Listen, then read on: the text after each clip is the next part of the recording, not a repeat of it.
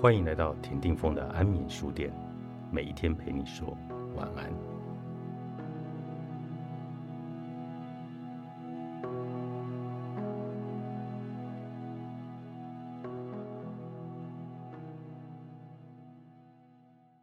希望可以像草，更懂得谦卑。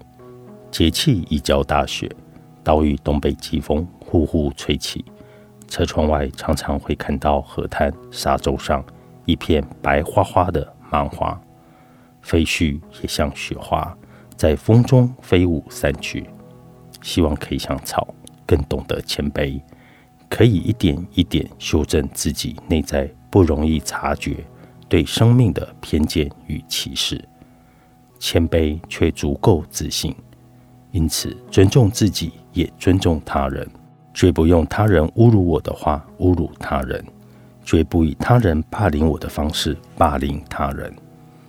在宫古岛一个小海湾，看潮来潮去，有时巨浪滔天，汹涌澎湃，打在嶙峋礁石上，水花四散飞溅，久久才会散去。怒涛尽歇，会有一段平息，仿佛大海等待酝酿着另一次的潮浪，蕴蓄着更大的力量，在一次拼搏中来冲击。古老文明的智慧，常常是从静观自然而来的。如佛说海潮音，是开示弟子聆听，也开示弟子观想。曾经遇过一位老师，带学生听山中泉水之声。他教印度艺术，曾在泰戈尔大学学习。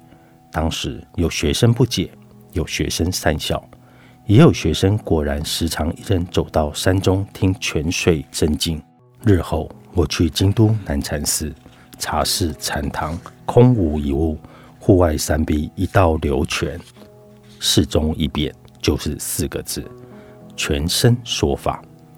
文明蓄积着很深厚的力量，就看到青年从不解善笑，慢慢转而去谦逊体验身体力行。文明浮薄肤浅。自然只有在讪笑怒骂中洋洋自以为是，无论身旁有泉水海涛，都一样充耳不闻。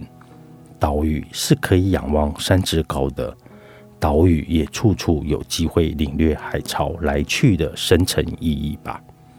如果文明肤浅浮薄，那也就是生命的浮薄吧。洋洋自得，不知不觉就已走到颓败的路上。离衰亡就不远了。然而，我相信岛屿仍然有青年在海岸某处独自静听海潮来去。生命原本是多么华美贵重，值得珍惜留恋的。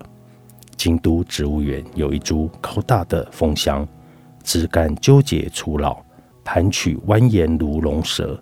多年前秋天经过，一树的枫黄害絮。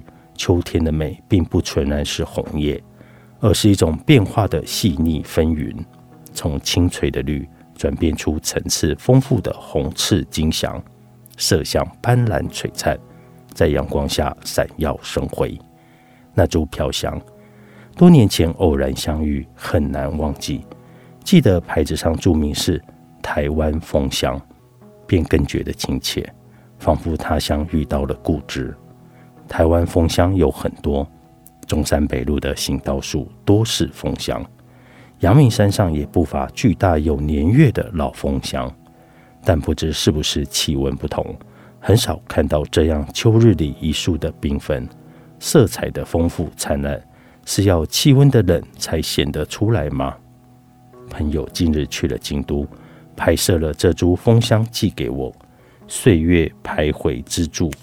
像跟季节来对话，有许多说不完、道不尽的心事，琐碎烦扰都会随风逝去。若还记得秋晴的日光下那一束枫香的光华明亮，也许就应该记起来：生命原本是多么华美贵重，值得珍惜留恋。岁月静好，作者蒋勋，时报出版。